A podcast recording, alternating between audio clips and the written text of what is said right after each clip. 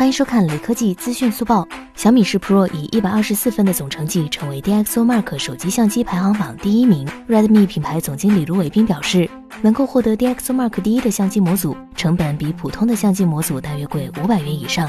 索尼 IMX 六八六比 IMX 五八二模组贵约一百元。技术的每提高一点，成本增加不是线性的。小米集团董事长兼 CEO 雷军表示，小米品牌为了追求更好的拍照体验，往往会不惜成本，希望米粉们能更了解。最后，扫码关注雷科技公众号有福利，关注并回复“苹果销量”即可获得红包，手快有，手慢无哦。